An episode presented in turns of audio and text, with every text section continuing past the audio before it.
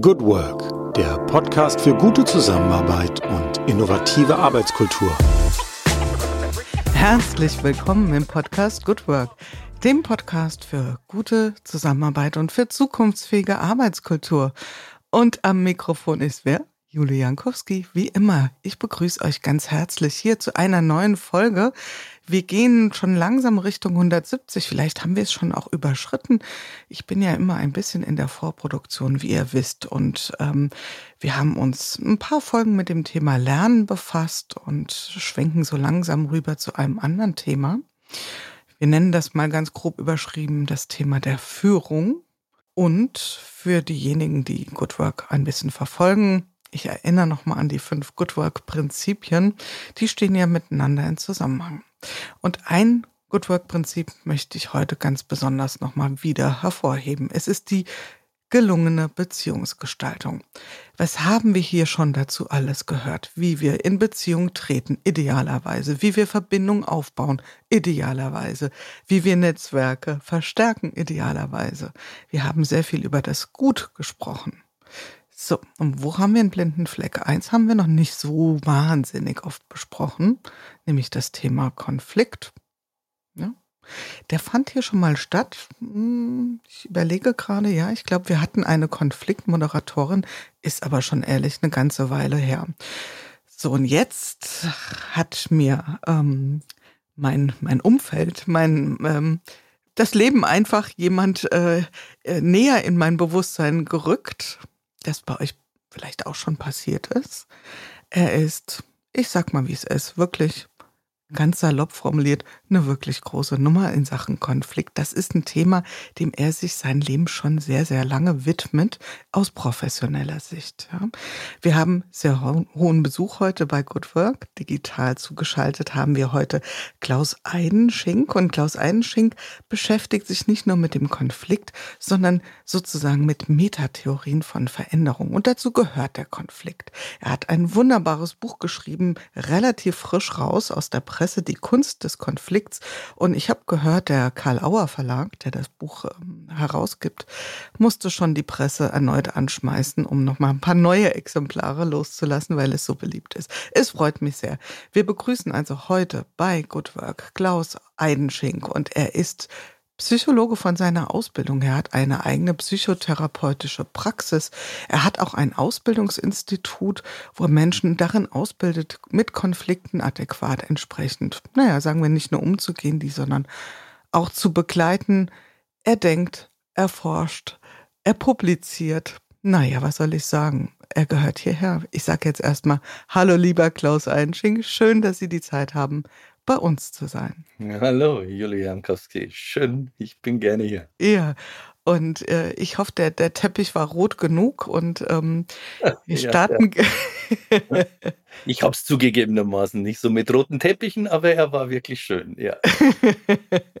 ich habe hier neulich auf LinkedIn selbst ähm, mal was in eigener Sache, weil das äh, erwähne ich am Rande. Ich äh, habe ja ein Büchlein letztes Jahr rausgebracht und das hat, ähm, steht jetzt auf so einer Liste. Naja, wollen wir jetzt nicht so ein mhm. großes Ding draus machen. Und dann habe ich gesagt, so, jetzt stehe ich selbst mal gefühlt so ein bisschen, so mit einem C drauf und ähm, hm, komisches Gefühl. Ja, also, ja, so also, also erstmal schlägt er ja manchmal so komische Stolperfalten, ja, dieser Teppich, der rote.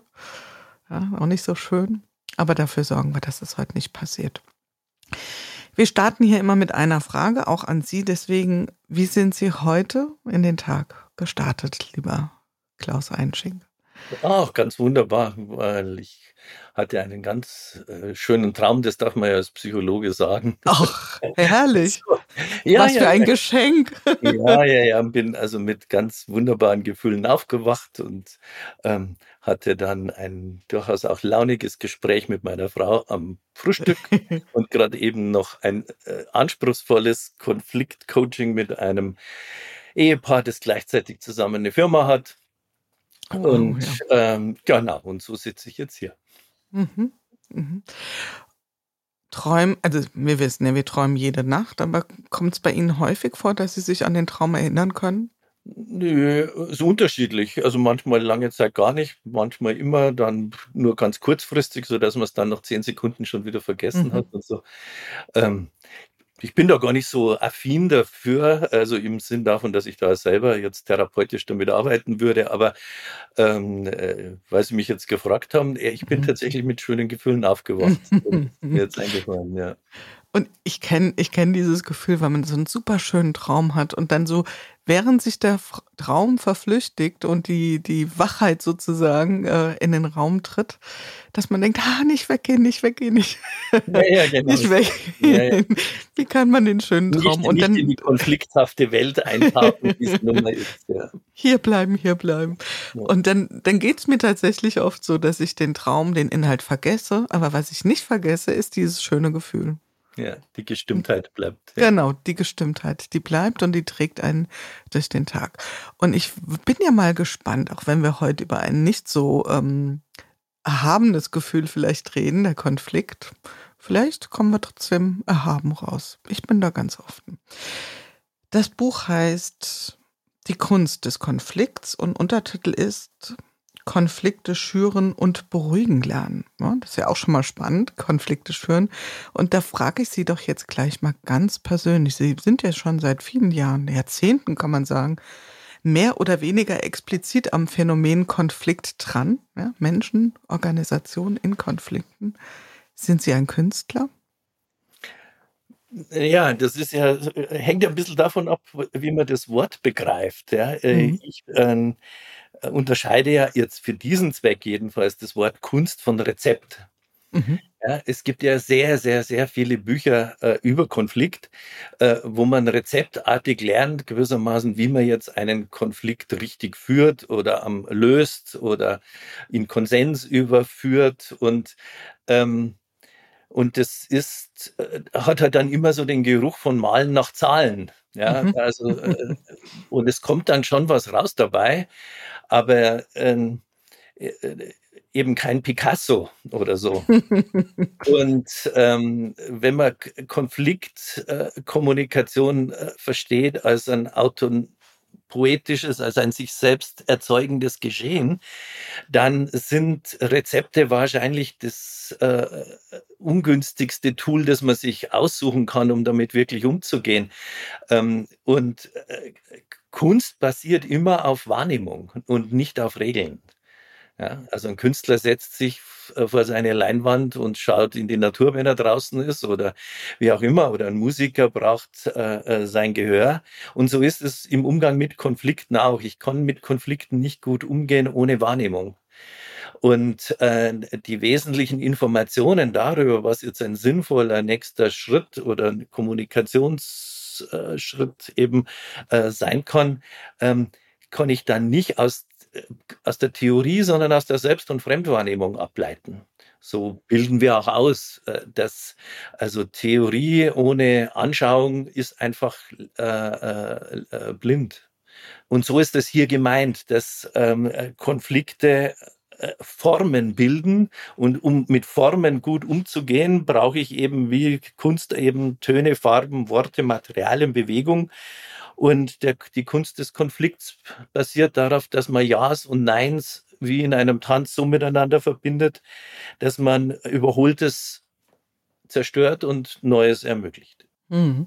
Und das da kommen wir ganz dezidiert gleich nochmal dazu, nämlich nicht nur darüber nachzudenken, und das könnte ja die Ver Verlockung, Verstrickung sein, ähm, weil das ist auch ein Stück weit trainiertes Verhalten, wenn man das hört, die Kunst des Konflikts, dass sofort Fantasien losgehen. Und ich heb mal meine Hand, meine ging auch, als ich äh, das erstmalige gehört habe, in die Richtung, ah, jetzt lernen wir, wie wir Konflikte kunstvoll vielleicht schüren, mit welcher Annahme auch immer, vielleicht auch lösen, begleiten, also mit anderen Worten den Umgang mit Konflikten in einer kunstvollen Art und Weise. Das, was Sie jetzt sagen, ist ja nochmal ein ganz anderer Aspekt, nämlich, dass der Konflikt an sich ein Eigenleben führt, ist ja nochmal eine ganz andere Perspektive, die wird definitiv ähm, versprochen an der Stelle gleich nochmal bearbeiten. Doch ich würde gerne noch ein bisschen bei Ihnen selbst bleiben. Sie beschäftigen sich und ich glaube, das kann man wirklich so sagen, professionellerseits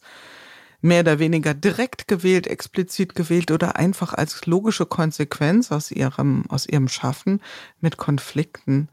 Ähm, wie schauen Sie denn jetzt nach so vielen Jahren Erfahrung, wenn Sie einfach mal ein bisschen zurückspulen, so in Ihre ersten Konflikterfahrungen, Mhm. Üblicherweise finden die ja so am Abendbrottisch statt. Wie schauen Sie denn da jetzt so drauf? Ist das so ein Terrain gewesen, wo Sie sagen, naja, da konnte ich aber mal sehr schön Konflikte führen lernen oder was das heißt, wenn Konflikte negiert wurden? Was, was, wie schauen Sie da so drauf?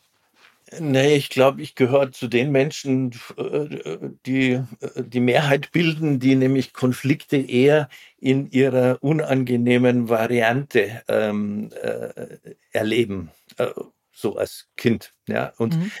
Konflikte sind ja dann dysfunktional und auch belastend und äh, man entwickelt Vermeidungsmotive, wenn sie einfach in derselben Art und Weise immer wiederkehren. Mhm.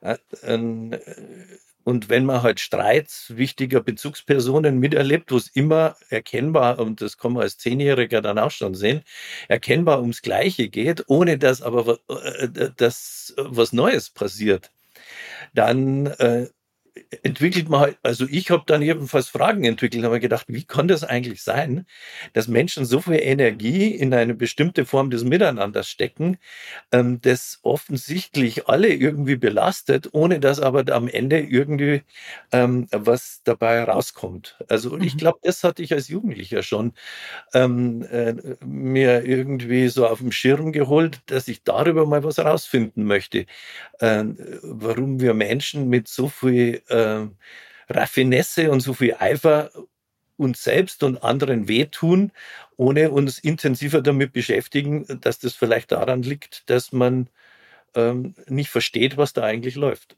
Mhm. Wenn Sie sagen, Sie haben in Ihrem Umfeld eher das ausgesprochene Ja zum Konflikt erlebt oder eher das ausgesprochene Nein? Also Sie, Sie wissen, worauf ich hinaus will. Es gibt ja so Familien, da ist äh, vordergründig und äh, auch wenn man den, den Vorhang mhm, mal lüpft, mhm, ähm, mhm. ist immer so eine Harmoniewolke drüber. Ja, wir wissen, das Nee, das war bei ähm, uns jetzt nicht so, aber, sondern äh, bei uns war es eher sozusagen viele Konflikte, aber eben äh, nicht wirklich so, äh, dass sie ihren, ihren, ihre Aufgabe erledigen konnten, mhm. die Konflikte. Mhm.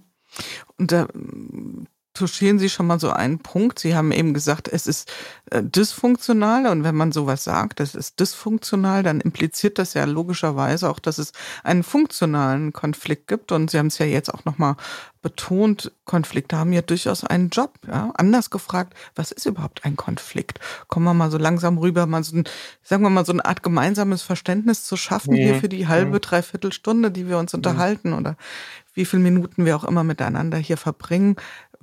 Wie würden Sie das greifen? Was ist ein Konflikt? Naja, das Buch dreht sich ja äh, um äh, soziale Konflikte. Also mhm. darüber reden wir jetzt. Ja, also der vorrangig, zumindest ist meine Vorstellung, und nicht um innerpsychische Konflikte. Das mhm. wäre jetzt ein ganz anderes Buch, das man darüber schreiben könnte. Ähm, und wenn der soziale Konflikt lässt sich im Prinzip relativ einfach de äh, definieren, also mit einem etwas schrägen Wort äh, ähm, nenne ich das oder nenne äh, Verneinungs Verneinungskommunikation. Ja? Mhm. Also dafür braucht es, es braucht drei Schritte, damit ein sozialer Konflikt entsteht auf der kommunikativen Ebene. Erstens, es braucht irgendetwas, äh, es braucht eine Behauptung, ein Ja. ja also ich mhm. sage, ich will heute Abend ins Kino zu meiner mhm. Frau. Ja, also äh, Behauptung heißt, es findet eine Aussage statt, die verneinungsfähig ist. Und meine Frau sagt, nein, ich würde mit dir lieber äh, im Garten sitzen und äh, äh dem Vogelgezwitscher äh, zuschauen oder irgendwie sowas. Dann haben wir noch keinen Konflikt, sondern nur erstmal einen Unterschied. Ja, ich möchte ins Kino, meine Frau möchte äh, Vogelgezwitscher. Erst wenn ich dann in einem dritten Schritt sage, nee, du, das mit dem Vogelgezwitscher machst du dann entweder nachmittags oder morgen, äh, äh, ich würde gern heute mit dir abends ins Kino gehen, haben wir gewissermaßen einen Konflikt, weil beide Seiten gewissermaßen das, die jeweilige Mitteilung des anderen negieren. Und damit ist auch schon klar, dass der Konflikt äh, dann nicht äh, etwas ist, was ich oder meine Frau haben, sondern der Konflikt äh, entwickelt eine eigene Dynamik, weil in dem Moment, wo ich sage, ne, ich würde jetzt aber wirklich gern ins Kino gehen, verliere ich ja als Einzelperson genauso wie meine Frau vollkommen die Kontrolle darüber, was als nächstes passiert. Hm? Weil äh, meine Frau sagt dann, äh, sagt dann, ja, du immer mit deinem Kino und, und diesen Actionfilmen oder irgendwie sowas, ja. Und ähm, dann äh, widerspreche ich und sage ich, nein, nicht immer. Wir waren schon ewig nicht mehr im Kino. weil äh, gewissermaßen ich ja dann nicht mehr mein, in dem Moment, ja, widerspricht, widerspricht niemand mehr dem anderen, sondern jeder widerspricht dem, was er vom anderen gehört hat. Also mhm. ich lese da ein, äh, irgendeinen Vorwurf hinein, sozusagen, dass ich nix, mir nichts anderes einfallen würde als Freizeitgestaltung, als ins Kino zu gehen. So, und dass das zu häufig ist. Aber ob das meine Frau gesagt hat, weiß ich ja nicht. Ich kann ja nicht in ihren Kopf reingucken. Mhm.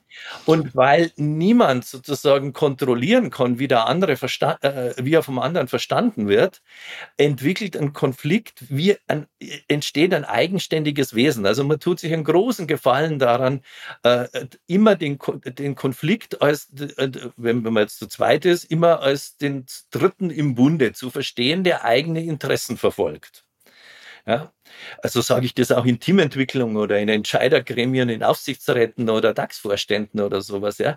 Ähm, der Konflikt muss verstanden werden als ein Wesen jenseits der individuellen Psychen, die an diesem Konflikt kommunikativ beteiligt sind. So, das dürfen wir jetzt erstmal setzen lassen. Ja? Also ich sag mal, wenn Sie mit solchen Aussagen jetzt ähm, in diese Kontexte reinkommen, Sie haben sie ja gleich schon aufgemacht für uns freundlicherweise. Wie ist die Reaktion dann? Naja, also das klingt doch, also, das klingt na, schon. Nein, ich, ich mache da fast ausschließlich gute und unkomplizierte Erfahrungen, weil man, äh, jetzt, in, äh, jetzt in einem Vorstandsmeeting würde ich es vielleicht noch ein bisschen länger oder, oder zwei Sätze mehr dazu erzählen, aber den Unterschied, ob man selber einen Konflikt hat oder ob der Konflikt mich hat, Mhm. Den kennen alle Menschen. Das ist mit ein bisschen äh, äh, Lebenserfahrung weiß man das, dass man wie äh, in meinem Buch fange ich ja damit an mit so einer Metapher mit Musik. Ja? Mit also, Musik, genau, das ist die Analogie. In dem Moment, wo mhm. eine Musik äh, in den Raum kommt oder erklingt, wir äh, unsere Musikpersönlichkeit aufrufen und die einen mhm. flüchten und die anderen fangen das Tanzen an. Und so ist es mit Konflikt auch. In dem Moment, wo der Konflikttiger den Raum betritt, ändert sich die psychische Verfassung aller Beteiligten. Also aller, die, die an dieser Kommunikation Anteil nehmen wollen oder müssen. Und darum ist das Wichtigste für Konfliktregulation nicht, wie mache ich es richtig, sondern erstmal eine Selbstkenntnis der eigenen Konfliktpersönlichkeit. Äh, darum stehen in diesem Buch auch äh, äh, wenig Tipps drin, sozusagen, was man tun muss, sondern viele Reflexionsfragen, wer man ist und wer man wird in dem Moment, wo man äh, an Konfliktkommunikation Anteil hat. Ja, und auch wenn man vielleicht sein will. Ja, also eine Entwicklungsperspektive darf ja da durchaus mit dabei sein. Absolut. Und absolut. ja, genau. Und Sie, Sie, Sie haben es jetzt schon, das schwebt schon die ganze Zeit so über die ersten Minuten unseres Gesprächs. Wenn ich mir dann sowas mal aufmalen würde, ja, also jetzt bleiben wir mal beim Beispiel, was Sie genannt haben mit Ihrer Frau. Es gibt ja unendliche Möglichkeiten, wie der Konflikt sich entwickelt. Ja? Wie hypergeneralisieren, da wird plötzlich sind wir du und deine Mutter, du wirst immer mehr wie deine Mutter, du wirst immer mehr wie dein Vater und so weiter. Wir haben alle Fantasien und es kann auch ein kleiner Schwelbrand werden, es kann ein lichterloses Feuer werden und alles dazwischen. Also wir reden ja von Komplexität, oder? Ja. Und die Frage war jetzt, äh, warum sich so Konflikte so unterschiedlich entwickeln. ja. Naja, das hängt eben mit der Komplexität, ist da schon ein, ein, ein, ein, ein Stichwort. Ja. Komplexität imponiert ja unter anderem dadurch, dass sie immer viele unterschiedliche Anschlussmöglichkeiten zur Verfügung stellt. Ja, dass es nicht klar ist, was ich zu tun habe. Wenn mir jemand ein Stöckchen äh, äh, hinhält und sagt, spring drüber, dann sind die Möglichkeiten äh, überschaubar. Dann kann ich sagen, äh, kann ich drüber springen und mir überlegen, wie ich das mache, oder ich kann es verweigern, aber es ist dann, das ist, lässt sich in einer Liste aufzählen. In einem Konflikt, das äh, sind die Möglichkeiten, ähm, entweder schürend oder beruhigend äh, äh zu reagieren oder auf einer sachlichen, auf einer sozialen oder zeitlichen Ebene ähm, äh, zu reagieren. Immens. Und, äh, und wenn sich das dann alles noch miteinander vermischt, dann hat man äh, ein sehr unübersichtliches Gelände vor sich. Und äh, jeder Mensch weiß auch, dass es da äh, Schwellen gibt, wenn man dem Konflikttiger sozusagen die Kehle hinhält ähm, und zu den Kindern sagt, du pass mal auf, also wenn du jetzt nicht endlich Zähne putzt, dann äh, gibt es drei Tage Hausarrest.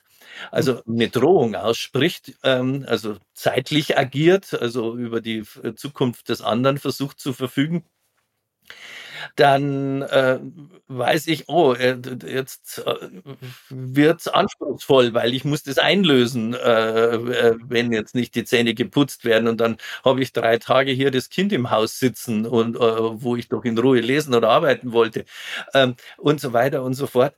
Also diese Unkalkulierbarkeit von Konflikten und äh, der, der, Frage, ähm, generalisiert war ja gerade Ihr mhm. Stichwort, mhm. macht man aus einem Mücke einen Elefanten, traut man dem anderen überhaupt Kompetenz zu im Hinblick auf die strittige Frage, ähm, kann ich mein Grundvertrauen, dass der andere, auch wenn er mir widerspricht, gut mit mir meint, aufrechterhalten oder äh, äh, nicht, äh, glaube ich, den anderen äh, überzeugen zu müssen oder äh, und äh, versagt mir vollkommen die Neugier, wo das das Körnchen Wahrheit beim anderen liegen könnte und so weiter und so fort. Also es sind dermaßen viele Aspekte im Spiel und diese Aspekte sind eben von dem Konflikt selber, von den Konfliktparteien und natürlich beim in mir selber von meinem etablierten Konfliktmuster, ich habe es gerade eben Persönlichkeitsmuster oder Konfliktpersönlichkeit genannt, äh, geprägt und da den Überblick zu behalten, ist vollkommen ausgeschlossen.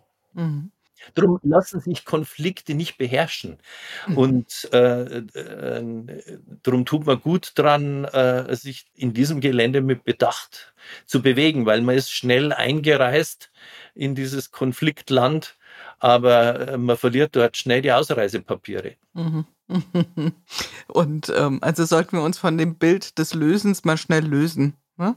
Also so Konflikt lösen ja, ist, ist doch in, in, sich interessant. Habe ich je einen Auftrag gekriegt, wo die Leute sagen, äh, äh, löst mal unseren Konsens? Das stimmt. Noch nie. Wir kooperieren hervorragend. Äh, Herr Heidenschenk, kann man Sie als Berater gewinnen, dass das endlich ein Ende findet?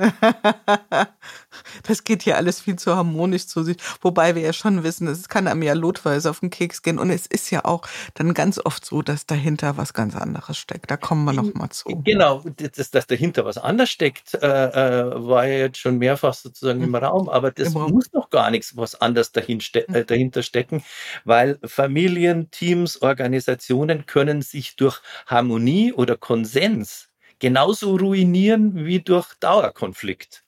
Mhm. Immer dann, wenn etwas eine spezielle Form von Kommunikation auf Dauer gestellt ist. Also wenn ein Kommunikationssystem sich fixiert auf einem Pol, droht es gewissermaßen seine Anpassungsfähigkeit zu verlieren. Und Konflikte dienen eben, das hatte ich ja eingangs, glaube ich, schon mhm. gesagt, äh, äh, dazu, eine bestehende Ordnung einfach ähm, aufzulösen beziehungsweise zu hinterfragen. Ähm, weil wenn eine einmal etablierte Ordnung für immer gilt, ist es der sicherste Weg zum Ableben. Mhm. Absolut wichtig. Also, man muss immer ein bisschen Pause machen nach diesen gewichtigen Sätzen, die Sie hier ähm, mit uns teilen. Und da sind wir ja bei der Funktion, Sie sagen es, ja. Wozu brauchen wir, wir hatten Dysfunktion, haben wir jetzt schon ein paar Sachen gehört. Wozu brauchen wir den Konflikt? Sie sagen, es entsteht dadurch etwas Neues. Also wir können quasi ohne Konflikt nicht ein neues Land betreten, ja, neue Möglichkeiten erkennen. Ist das die Schlussfolgerung? Ja, also, im, also vielleicht nicht ausschließlich, also im mhm. Sinn, dass es nur durch Konflikt geht. Das wird äh, wäre sicher falsch. Aber häufig geht es halt nur über Konflikt, weil Ordnungen in sich eine Tendenz haben, hyperstabil zu werden. Ja, pfadabhängig nennt man das dann auch in der Systemtheorie. Also äh, wie im, äh, in einem Park, ja, wo man eine Abkürzung durch den Rasen an Trampelpfade ergibt. Da läuft dann nicht jemand 50 Zentimeter neben dem Trampelpfad, sondern der wird sozusagen äh, gewählt, also wird hyperstabil. Ja, mhm. ist, äh, und äh, wenn man eben hyperstabile Verhältnisse im sozialen Bereich verändern will, dann geht es in der Regel eben nicht ohne Konflikte ähnlich wie in der Evolution. Wenn es in der Evolution ist ja äh, Mutation, also Variation, dann wird es selektiert und dann gibt es eine Retention, es wird also was Neues bestimmt. Und wenn äh, in, in, in, der, in der Biologie eine, äh, eine Mutation einen Überlebensvorteil von 0,002 Prozent hat, dann dauert es 2000 Generationen in der Regel, bis es sich durchgesetzt hat, bis es nur noch dieses gibt. In der Evolution ist es nichts, 2000 Replikationen, ja. Aber ähm, etwas Bestehendes hat immer Gewinner oder Leute oder äh, Aspekte, Inhalte, Themen, die davon profitieren und etwas, was die bestehende Ordnung schlecht oder ungünstig bearbeitet, egal jetzt wiederum sachlich oder sozial oder zeitlich. Und wenn dann was Neues passiert, gerät es in der häufig in der in Konkurrenz mit dem Alten. Man denkt ja immer, äh, das Neue wäre einfach nur besser. Äh, also äh, man denkt in Verbesserung. Dass das Neue in Konkurrenz mit was Bestehendem gerät und von daher äh, ein Nein gegen ein Nein entsteht, das äh, glaubt man ja immer nicht, sondern so macht man ja dann auch Change-Projekte, wo man den Mitarbeitern verklickern will, dass alles besser wird. Nur jeder, der Mitarbeiter in einer Organisation ist, weiß, dass das das Letzte sein wird, was passiert. Es wird manches besser und anderes wird schlechter. Manche werden einen Vorteil davon haben und andere werden einen Ganz Nachteil genau. davon haben. Also Veränderung ohne Verlust auf der sachlichen Seite, ohne Verlierer auf der äh, persönlichen Seite, persönlich-sozialen Seite und ohne Risiken in, für die Zukunft äh, auf der zeitlichen Seite ist nicht denkbar. Und es laufen deshalb viele Veränderungsprozesse so schlecht, weil man eben suggeriert, ähm, dass es nur Gewinner, äh, nur besser wird in der Zukunft und äh, damit äh, unterfüttert man das Veränderungsvorhaben mit einer Lüge. Drum ist so wichtig am Anfang von Veränderungsprozessen klar zu sagen, Leute, es wird Konflikte geben, es wird Verlierer geben, ähm, wir werden Nachteile erwirtschaften durch das, was wir da neu machen und lasst uns da offen äh, äh, drüber reden. Hm, das ist eine Frage von Redlichkeit und Wahrhaftigkeit, weil wir spüren es ja irgendwo insgeheim. Ja, also ich sag mal, die, die Menschen liegen ja da ein Stück weit auch auf der Lauer, wenn wieder solche Appelle ausgestoßen werden. Und ich kann mich erinnern, in irgendeinem ich habe ja auch einige Podcasts und so mit ihnen gehört und dann haben sie auch gesagt, in dem Moment, wo wir Organisationen auf das Mittel des Appells zurückgreifen, wird es ja ohnehin schwierig. Ja, weil, Absolut, und das äh, auf der Lauer liegen ist eine wunderbare Formulierung. Genauso ist es nämlich, ja. Ja, wir können es vielleicht nicht immer greifen, aber wir sagen so, das nehme ich dir nicht ab. Und das passt ja auch sehr gut zu dem, ähm, deswegen bin ich da an der Stelle mindestens mal total begeistert. Das ähm, passt ja auch so zu meiner inneren Haltung, dass ich sage, das Thema New Work kommt ja auch daher mit, mit einem Heilsversprechen, was ja so mindestens mal nicht einlösbar ist. Nämlich einerseits Harmonie, Freude, Sinnerfüllung für alle Menschen, ne? etwas Neues ohne Schmerzen. Genau. Ja, also, also zumindest in bestimmten Das ist, die, das, ist das Parfum. So. Genau. Ja, ja, genau. Das ist das Parfum, mit dem sich äh, New Work, sagen wir mal, gemeinhin ganz gerne übergibt. Ich weiß, das ist fürchterlich ungerecht einzelnen Akteuren und Vordenkern gegenüber. Wir verkürzen an der Stelle. Ja, es geht aber, bleiben wir mal ruhig bei dem Bild des Parfums, was man gerne verströmt, ähm, was sie auch hier in Change-Projekten schon angesprochen hat, dass man sagt, es wird für alle immer alles nur ein Stückchen besser. Und das ist natürlich eine Lüge. Das heißt, wir müssen ja uns auch ganz klar von Dingen verabschieden. Und was passiert denn, wenn wir das so negieren? Was passiert in Systemen wie einer Familie, in Systemen wie einer Organisation, wenn wir diese Zusammenhänge ausblenden oder sogar regelrecht negieren? Was passiert dann? Naja, dann äh, äh, entstehen die von mir eingangs auf dieser persönlichen Ebene genannten unfruchtbaren und dysfunktionalen Dauerkonflikte. Äh, in dem Moment, äh, wo, also bleiben wir nochmal für äh, bei New Work. Ja, äh, mhm. da ist ja eine Idee dabei, dass sich alle hinter einem Sinn, hinter einem Purpose vereinen können. Und das ist deshalb aus meiner Sicht so problematisch, weil damit in den Hintergrund gerät, ähm, dass Werte miteinander in Konflikt sind, also sich wechselseitig verneinen. Es gibt zu jedem Wert auf der Welt einen Gegenwert. Mhm. Also mein Lieblingsbeispiel dafür ist also äh, die Kleinfamilie, äh, Mutter, Vater, äh, fünfjähriger Sohn macht einen Sonntagsspaziergang. Ja, der Sohn hat die neue Hose an äh, äh, und die äh, äh, Mutter sagt noch, du lauf nicht so schnell gell, mit der neuen Hose. Ja, es kommt, wie es kommen muss. Äh, er fällt hin, schlägt sich das Knie auf, Hose kaputt. So, jetzt passiert Folgendes. Die Mutter geht hin, also im klassischen Stereotyp, man sehe, sehe mir das äh, bitte nach oder ich äh, erzähle es andersrum, aber jetzt bleibe ich mal dabei, weil ich so angefangen habe. Die Mutter geht hin, nimmt das Kind vom Boden auf, das natürlich erbärmlich heult und tröstet es. Ist also reagiert liebevoll. Ja? Der Vater geht hin, ja, im, Klass im Klischee und sagt, hast du nicht gehört, dass du nicht so schnell laufen sollst? Also schimpft ihn. Ja, mhm. weil es gerecht ist, gewissermaßen, äh, wenn man äh, eine Regel übertritt, dann geschimpft kriegt, äh, wenn man Schaden anrichtet welche der beiden Verhaltensweisen ist jetzt besser von den beiden? Ja, die, jetzt kommen die Eltern miteinander in Konflikt, weil die Mutter sagt, du kannst den, das weinende Kind doch nicht jetzt auch noch schimpfen. Ne? Während, der Vater sagt, während der Vater sagt, du kannst doch das Kind, das selbst verschuldet jetzt seine neue Hose kaputt gemacht hat, doch jetzt nicht auch noch trösten.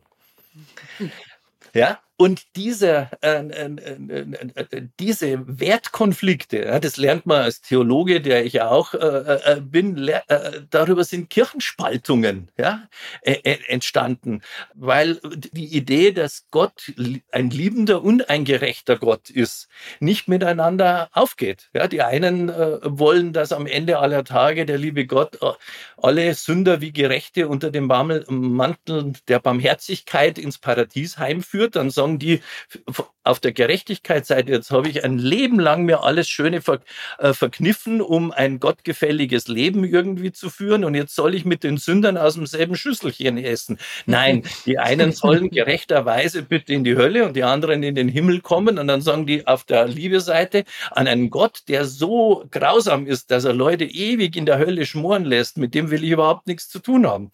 Also Gerechtigkeit und Liebe sind in sich ein Widerspruch. Das versucht man dann irgendwie mit äh, äh, äh, philosophischen Kunstgriffen äh, abzumildern, weil man dieser, äh, dieser Wahrheit, dass sich Werte widersprechen und von daher automatisch zu Verneinung des Gegenwerts führen und damit konfliktfördernd sind. Also je mehr man an Werten sich orientiert, desto mehr Konflikte und zwar erstmal schärfere Konflikte äh, äh, wird man kriegen, dann, weil dann die einen sagen, wir müssen, brauchen den genmanipulierten Reis, um die ganze Menschheit ernähren zu können und die anderen sagen, wir dürfen auf gar keinen Fall genmanipulative Lebensmittel, weil wir nicht wissen, wie die unserem Körper schaden und wir es nicht wieder gut machen. Also beide reagieren agieren ja aus Werten heraus. Und äh, gerade in der gegenwärtigen Gesellschaft ist es ja zu, äh, zu beobachten, dass wenn äh, die, äh, die Lage so wird, dass eben das so offensichtlich wird, dass wir Werte verletzen müssen, um passend zu handeln, ja, dass wir dann nicht äh, äh, weit kommen, sondern nur in Spaltungen uns wiederfinden, ähm, wenn jeder seine eigene äh, Ansicht eben dann noch mit Gutmenschentum auflädt. Hm. Ist der Konflikt manchmal auch der logische Schritt aus einer im Prinzip aus einem Dilemma heraus, ja? ja. Oder führt der zwangsläufig da rein? Ja, beides. Beides. Mhm. Also es führt da rein und es führt auch nicht kein anderer Weg heraus als über den Konflikt. Naja, also ein, einfach, es kann natürlich auch einfach gehen. Ich sag, äh, äh ich sag, okay, zu meiner Na gut. Frau, lass uns äh, einfach jetzt umziehen und vollkommen anders einrichten und neuen Beruf ergreifen. Und dann sagt meine Frau, Ja, wunderbar. Ja, warum hast du nicht drei Tagen gesagt? Ja, die Wahrscheinlichkeit, dass äh, äh, eingeschwungene Zustände, äh, äh, wenn die hinterfragt werden, Begeisterungsstürme auslösen, ist einfach meiner Lebenserfahrung, da muss man jetzt nicht Konflikttheoretiker sein, meiner Lebenserfahrung nach bei null. Null.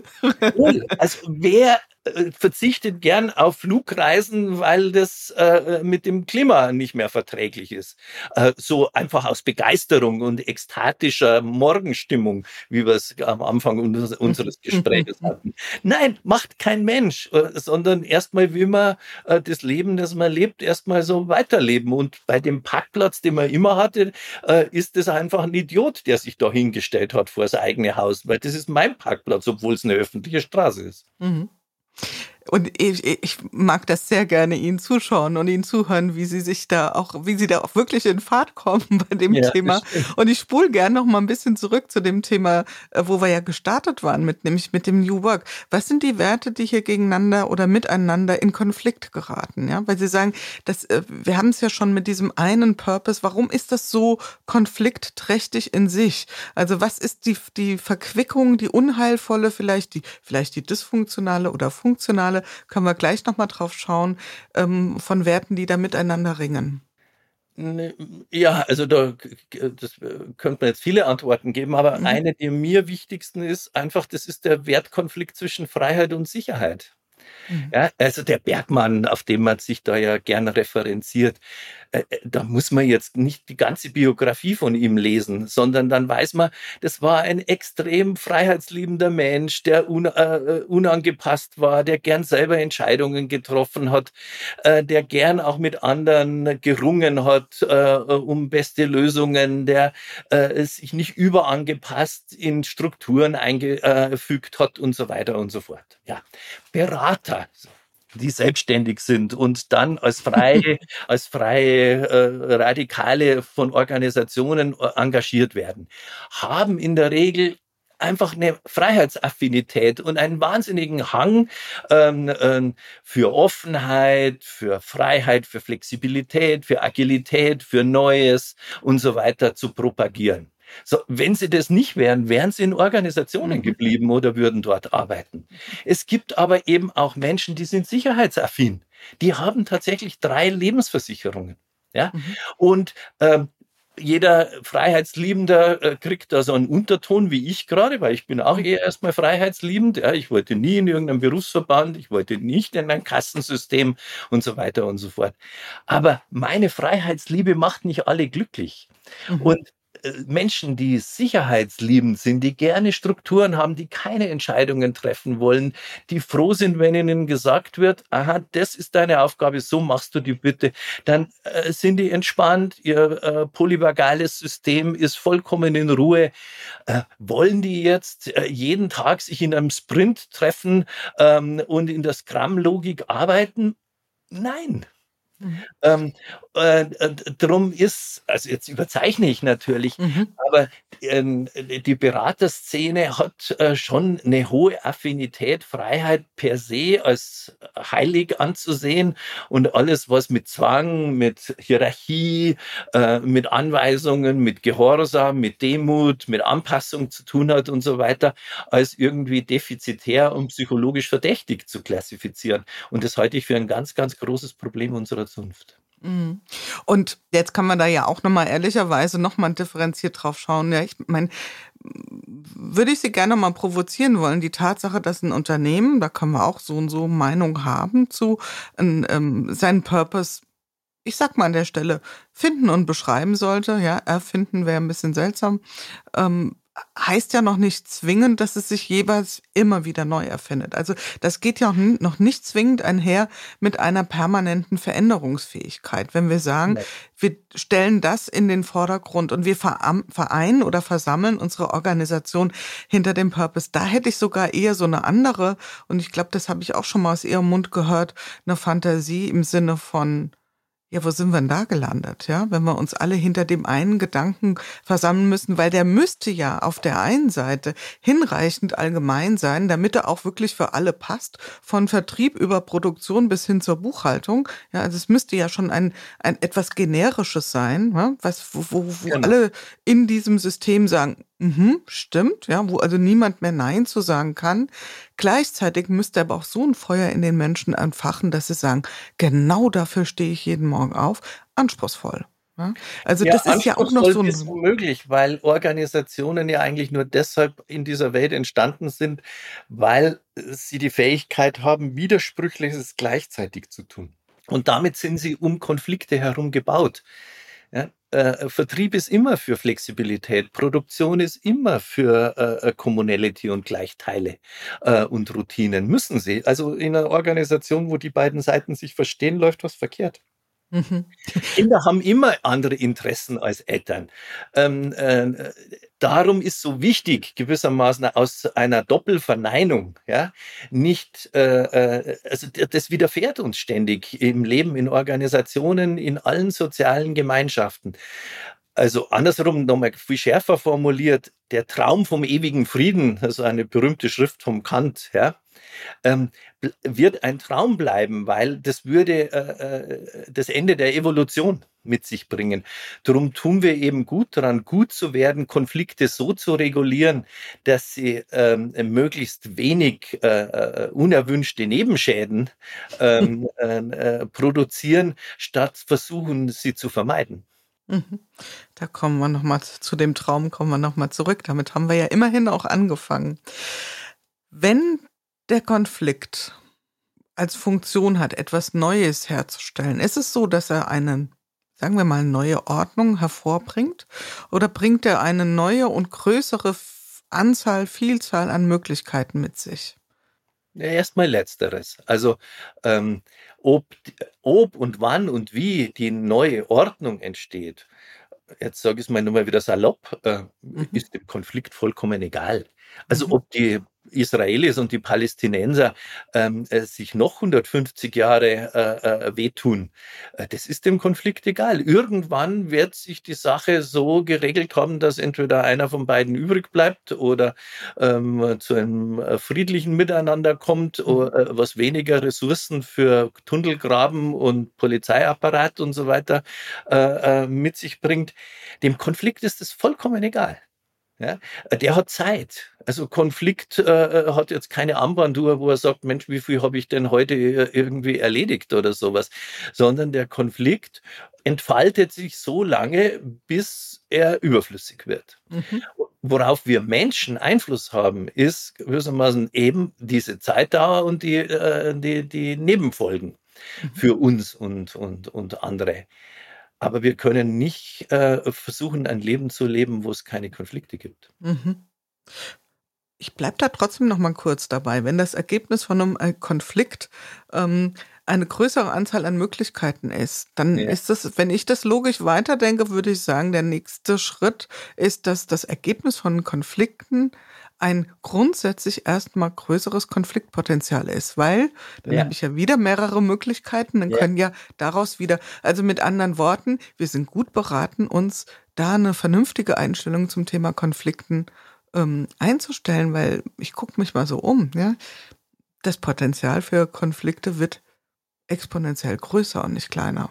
Abs absolut. Also ein Konflikt bringt all die äh, äh, Möglichkeiten, ja, um jetzt in Ihrer Sprache da zu bleiben, bringt all die Möglichkeiten wieder in den Raum, die man vorher sozusagen rausgekickt hatte. ja. Und damit ist genau die Übersichtlichkeit, die durch äh, die Ordnung entstanden ist, immer gefährdet.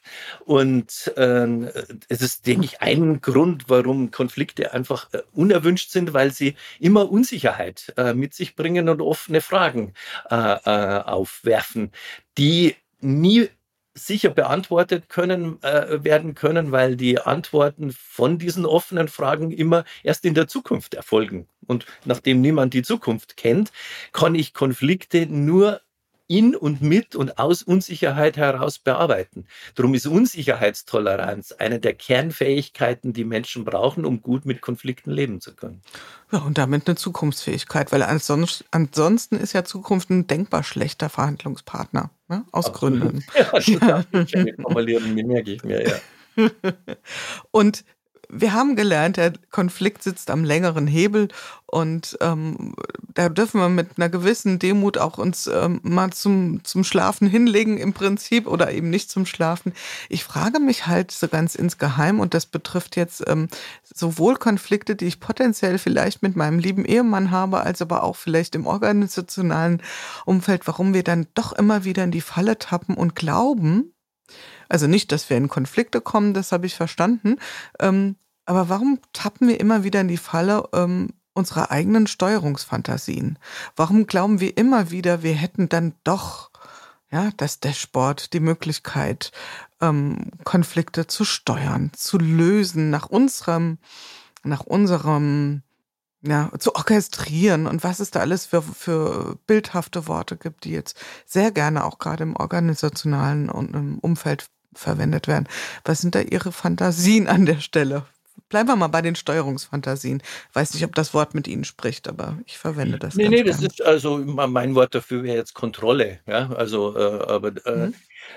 da glaube ich, kommt dann schon die, die, die psychologische Ebene ins Spiel, ähm, dass wir einfach in einer Kultur leben und, äh, und die sich über die letzten 150 Jahre nochmal drastisch in der Richtung zugesch oder vereinseitigt hat, nämlich ähm, dass die Menschen irgendwie glauben, das Leben wäre lebbar mit dem Fokus auf gute Gefühle. Mhm. Also und, ähm, in, und Konflikte bringen immer unangenehme Gefühle mit sich. Ja, ich wäre in meiner Meinung in Frage gestellt, ich habe vielleicht hab was übersehen, einen Fehler gemacht, ich wäre darüber informiert, dass andere Menschen anders ticken als ich, also divers sind. Also jetzt könnte ich eine lange Liste machen. Also was alles unangenehm ist. Ja?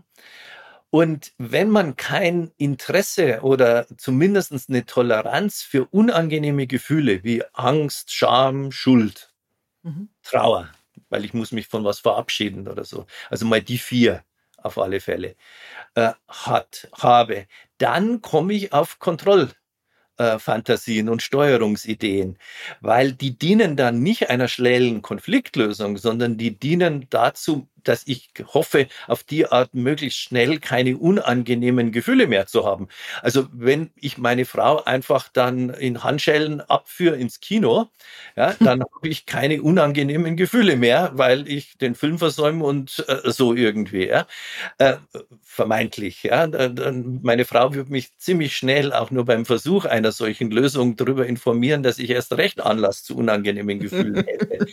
ja, und äh, Drum ist ein Interesse an eben Schmerz, Trauer, Angst, Schuld, Ohnmacht auch und so weiter äh, eine weitere Kernkompetenz neben dieser Unsicherheitstoleranz, die es in Gefühlen braucht.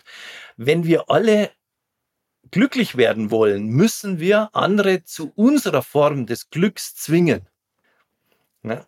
Und das geht nicht. Wir können auch als Weltgesellschaft kein Leben führen, das allem, äh, das in dem Sinn gerecht ist, dass alles gleich verteilt ist, dass alle die gleiche Intelligenz haben, ähm, äh, die gleichen Talente, die gleichen Ressourcen, alle die gleich, äh, die, die gleichen Partner kriegen, niemand unterschiedliche Krankheiten kriegt. Und jetzt kann ich weiter absurde Ideen hier absondern. Leben bedeutet, mit Unterschiedlichkeit äh, konfrontiert zu sein. Und deshalb ist dieses Pursuit of Happiness, also äh, zu meinen, ähm, gute Gefühle würden einen darüber informieren, dass man etwas richtig gemacht hat im Leben oder auch Erfolg oder Reichtum oder sowas. Das halte ich für eine der destruktivsten Elemente unserer Kultur. Vielen Dank für die Aussage. Ich denke auch gerade an solche versuche da immer hin und her zu äh, switchen, aus vielleicht eher privat konnotierten Kontexten hin zu organisationalen. Und mich beschleicht da auch ein zunehmend ähm, ungutes Gefühl, wenn ich beobachte, mit welchem Dogma glückliche Kindheiten apostrophiert werden und ja, eingefordert werden. ja, ja. wie das zum Selbstzweck wird, wo ja. ich denke, okay, Abkürzung in die Depression, ja, das, die Kinder müssen glücklich sein. Ja, nicht, ähm, Genau, nicht nur Depression. Ich habe gerade äh, das nächste Buch ist jetzt im Druck über Narzissmus, ja, wo ich das ausgiebig beschreibe, wie dieser Glückszwang für die Kinder äh, der direkte Weg in ein narzisstisches mhm. Persönlichkeitsmuster ist. Ja. Ähm, äh, das ist äh, wirklich dramatisch, was wir da. Unheilvoll. unheilvoll, ja, das ist das bessere Wort. Und jetzt schwenkt man nochmal rüber in, in den, wir sind ja immer bei Good Work, ja, also in den Arbeitskontext. Und da sehe seh ich durchaus eine Parallele, ähm, ohne da jetzt nochmal das ganz, ganz, ganz große Fass, aber es ist, glaube ich, schon das große Fass aufmachen zu wollen. Ähm, ja, die Organisation. Ne? Die müssen doch den ganzen Menschen berücksichtigen. Mensch im Mittelpunkt. Das ist ja auch schon so ein Punkt, wo ich immer denke, was heißt das denn? Das sagen ja übrigens die Kannibalen auch, den Menschen im Mittelpunkt und meinen damit nichts Gutes. Ja, die tecken, stecken den nämlich in den Topf in der Mitte. Ja, manche lässt dann auch sagen, ja, Kunde im Mittelpunkt oder ist er immer im Weg. Das ist Lästerei. Nur generell frage ich mich ja oft, was meinen Menschen, Parolen, wenn die so etwas sagen? Und ist das nicht eine gewisse Analogie zu dem Glückszwang, den Sie jetzt an anderer Stelle sehen? Ja, vor allem, also um das vorher mit der Freiheit und Sicherheit an der Stelle auch mhm. nochmal aufzugreifen. Das äh, das Problem versteckt man immer durch, äh, äh, durch Gattungsbegriffe. Also man redet dann von dem Menschen. Mhm. Ja, aber wenn wir beide in einer Organisation wären, ich verspreche Ihnen, wir beide konkrete Menschen, hm, mhm. Jule und Klaus, ja, mhm. würden nicht das Gleiche wollen von dieser Organisation. Mutmaßlich nicht. Mutmaßlich nicht. Das heißt, man tut immer so, dass wenn man den Menschen. Ja, dann kommen wir fragen, welchen von den sechs Mill oder acht Milliarden, was wir mhm. mittlerweile haben, welchen denn? Äh, oder, also so war Luhmanns Frage, die ist jetzt mhm. gar nicht von mir. Ja, also welchen konkreten Menschen meint man denn, den man in den Mittelpunkt, weil man kann nur einen in den Mittelpunkt stellen, also rein schon aus geometrischen Gründen. Mhm. So. Und wenn dieser eine dann alles äh, dominiert, dann wette ich was, dass alle die Menschen, die konkreten, die nicht im Mittelpunkt stehen, nicht happy sind mit den Vorschlägen, die der macht, der im Mittelpunkt steht. Das ist eigentlich dann Tyrannei. Ähm, mhm. Drum ist diese Vorstellung, die halt äh, eigentlich ein Ergebnis der griechischen Philosophie von Platon und Aristoteles ist, dass alle Einzelexemplare einer Gattung im Prinzip gleich sind. Ähm, das ist ein Gedanke, der jedenfalls mit unserem Verständnis von Menschsein nicht kompatibel ist. Hm? Und ähm, in einer Welt von Individuen zu glauben, man könne dann das Individuum als Einzelmensch in den Mittelpunkt stellen, ist einfach absurd. Früher ging das. Stell, äh, stellen Sie sich mal vor, Sie wären äh, äh Teilnehmerin des äh, oder Teilnehmer, damals gab es äh, da nur die Männer, des ostgotischen Heers vor den Mauern Roms. So. Ja. Und dann ist die Frage, wer steht jetzt vorne dran, stellt diese Leitern auf die Mauer und wird der Erste sein, der oben von frisch äh, ausgeschlafenen römischen Soldaten abgeschlachtet wird. Also wer sind die ersten 100 auf dieser Leiter, die erstmal durch ihren Tod den Soldaten da oben müde kämpfen?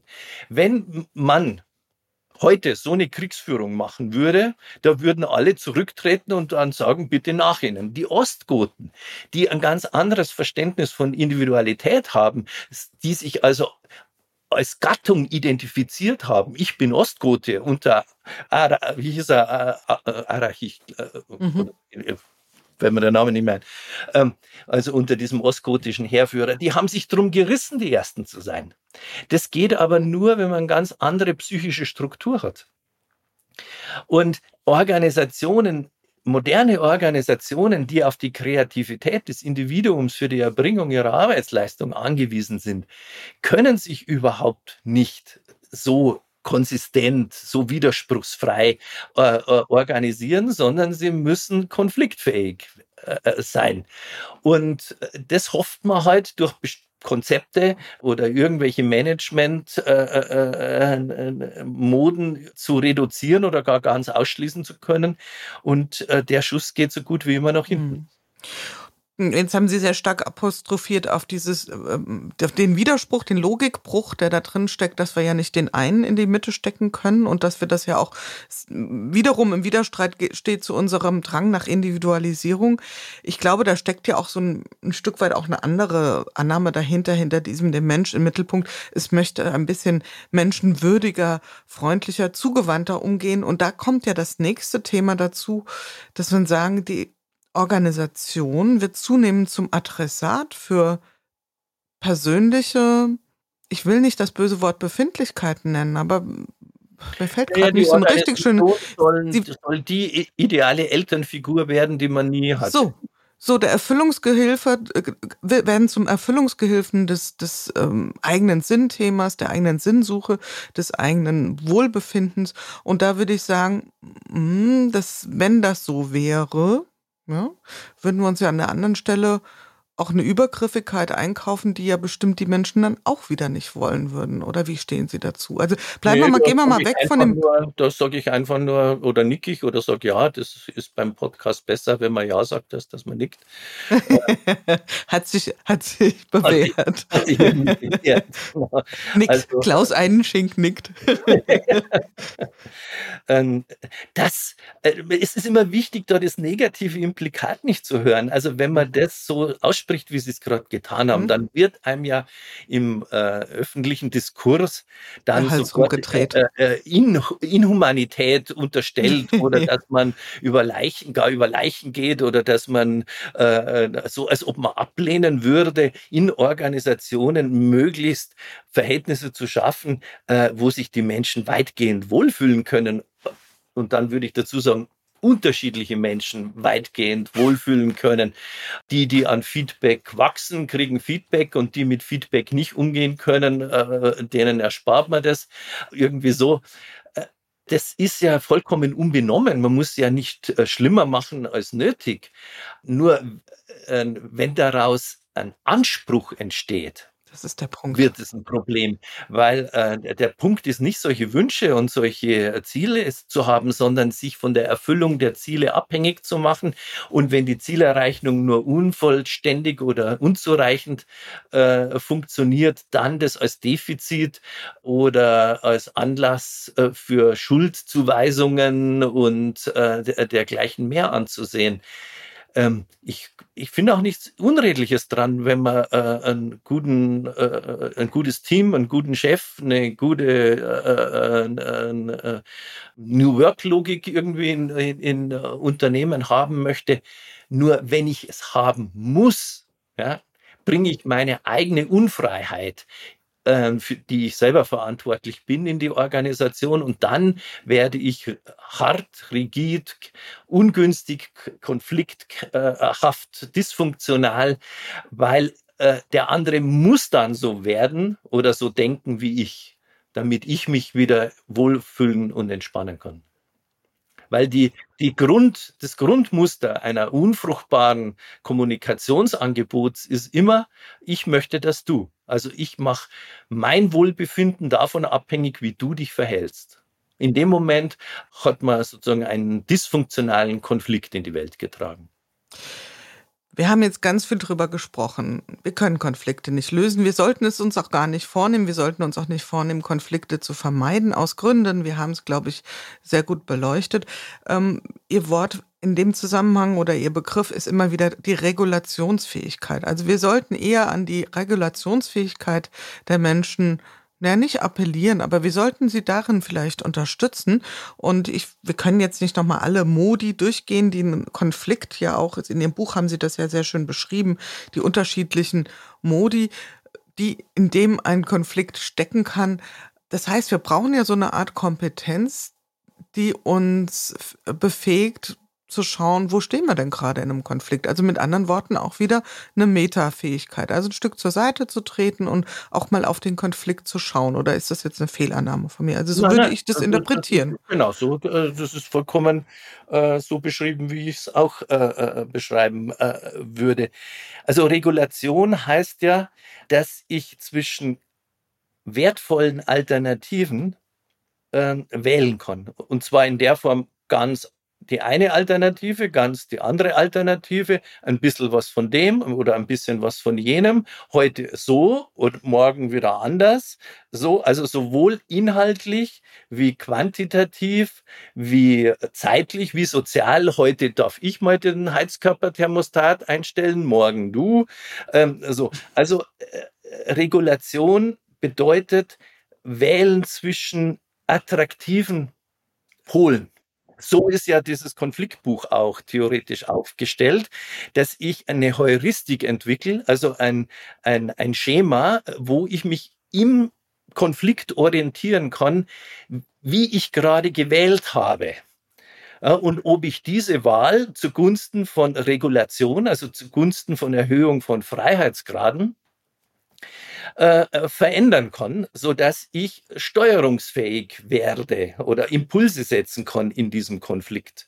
Dazu brauche ich aber, ein Heuristik heißt ja ein Beobachtungsschema, ja, dazu brauche ich ähm, äh, Informationen, worauf muss ich denn schauen? Also, und drum ist in diesem Buch das sehr, sehr ausgiebig beschrieben, wie kann ich sachlich schauen, wie ich gerade gewählt habe und der andere, wie kann ich auf der sozialen Ebene mich orientieren, akzeptieren, wie der andere oder ich mich gerade aufgestellt habe in dem Konflikt oder ein Team äh, und wie kann ich das mhm. in der Zeitdimension für mich entschlüsseln. Und dann habe ich äh, eben eine Theorie, die mir nicht sagt, was richtig ist sondern die mich darüber informiert, wie ich ähm, äh, die Freiheitsgrade äh, des sozialen Systems äh, erhöhen kann und gemeinsam mit den anderen dann äh, nach dem richtigen forschen kann, das nicht von vornherein festgelegt ist, weil es in einem Buch mhm. von Klaus Eidenschink stand. ja, nach dem richtigen oder sagen wir nach dem zweckdienlichen. Und ja, mir hat das sehr gut gefallen, wie Sie die drei Luhmannschen Kategorien oder Dimensionen, die dürfen wir hier auch gerne nochmal erwähnen, die Zeit, das Soziale und und die Sache. Ja. Die Sache, Entschuldigung, also die Sache, die Zeit, das Soziale, da auch nochmal auf das Thema Konflikt entsprechend wie soll man sagen, ja, angewendet haben und das dann durchdekliniert haben. Also wunderbar, das auch nochmal aus der Theorie direkt abgeleitet. Das heißt, wenn es uns gelingt, auf diesen drei Ebenen zu schauen, auf den Konflikt, wir damit in eine Regulationsfähigkeit kommen, nicht Steuerung, aber das mhm. ist schon ein bisschen was anderes. Ja, ja, absolut. Dann haben wir mehr Freiheit, oder? Genau. Das ist das, was wir wollen, oder? Naja, äh, wollen, das da können, können Menschen jetzt wieder unterschiedlich dazu empfinden, aber je mehr Wahlfreiheit oder äh, es gibt, desto höher wird halt die Wahrscheinlichkeit, dass der, Funk, dass der Konflikt äh, funktional wird oder bleibt und äh, eben die schon öfter jetzt benannten äh, Nebenfolgen, äh, die ungünstigen, minimiert werden. Mhm. Und zu etwas Neuem führt. Das ja. wäre jetzt ein Job. Ne? Genau. Ja, und das Neue, nur damit es einmal ausgesprochen ist, kann auch eine äh, äh Reaffirmation, eine Bestätigung des Alten sein. Nur wenn Dankeschön. Ja, wenn ich einmal, äh, wenn ich dann eine Schleife drehe und sage, na, wollen wir uns nicht doch irgendwie äh, ein, ein, anderes Produkt wählen oder äh, ein, ein, Rollout machen in, in Sizilien mit unserem Produkt und so, und man dann zu dem äh, Ergebnis kommt im Meeting, nein, wir machen es nicht, dann wir bleiben bei dem, wie wir es bislang ge äh, äh, gemacht haben, dann ist diese Entscheidung, beim Alten zu bleiben, natürlich nicht mehr das Alte, sondern das ist auch was Neues, weil das Alte als neu, als wieder weiterhin tauglich klassifiziert hm. wurde. Also eine Bestätigung des Alten macht das Alte neu. Ach, ist es schön. Ähm, ich habe so ein Sätzchen in meinem Kopf. Manchmal besteht die größte Disruption darin, etwas zu bewahren. Ja, genau, genau. Aber mhm. das ist nicht nur einfach ein Spruch, das ist zutiefst wahr, theoretisch. Mhm. Mhm. Oh, wie schön ist Panama. Ne? Kennen Sie das von Janosch? Ja, ja, einmal ja. um die Welt. ja, im neuen Licht betrachtet. Wobei das ist nochmal ein bisschen anders. So, ich habe heute ein Problem. Ich könnte gern noch eine Stunde mit Ihnen weitersprechen. Ich glaube, uns zwei würden auch noch Themen einfallen. Ja? Aber meine Uhr verrät mir, wir sind schon eine Weile dran und wir schwenken so langsam mal ähm, in Richtung in Richtung Schluss gerade ein. Natürlich kommt Ihr Buch auf die Liste der absoluten muss, muss, muss. Must Reads heißt ja so schön. zum Thema Konflikt, die Kunst des Konflikts. Gibt es etwas, was Sie selbst auch immer mal wieder gern zur Hand greifen? Das darf eng im Kontext Konflikt sein, es darf auch ein bisschen mehr in Richtung Organisation gehen oder irgendwas, wo Sie sagen, liebe Hörer, liebe Hörerinnen von Good Work, das lege ich euch ans Herz. Also, ähm, dieses eine immer, gell? Das ist gemein. Naja, das ist. Dürfen noch zwei sein. Das eine immer und das andere ist, ich bin, was Bücherempfehlungen jetzt anbelangt, tatsächlich ein ganz ungünstiger äh, äh, äh Gesprächspartner, weil die Bücher, die ich gerne lese, die liest wirklich kaum jemand anders.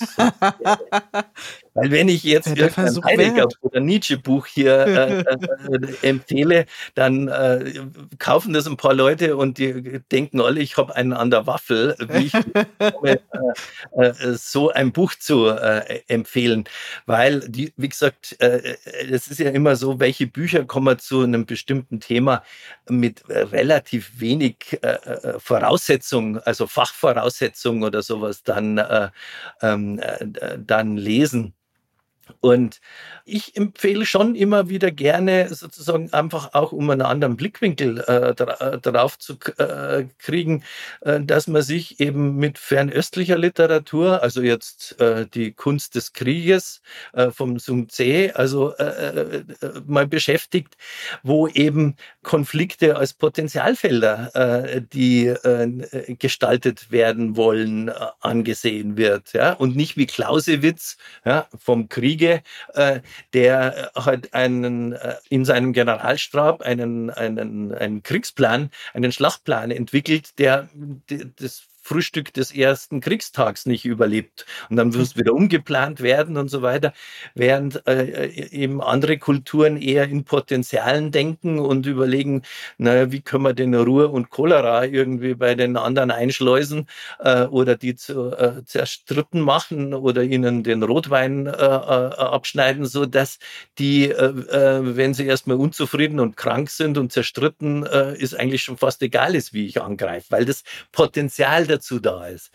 Und ich denke als Berater seit 30 Jahren im, äh, im Schaffen von Potenzialfeldern. Ich mache keine Change-Pläne und keine Roadmaps, weil ich das äh, für das Veränderung äh, komplexer Systeme häufig eher dysfunktional als funktional halte, sondern gehe da eher inkrementell vor und gucke, jetzt machen wir mal eins, schauen, wie das aus, sich auswirkt, lernen daraus und machen dann den nächsten Schritt.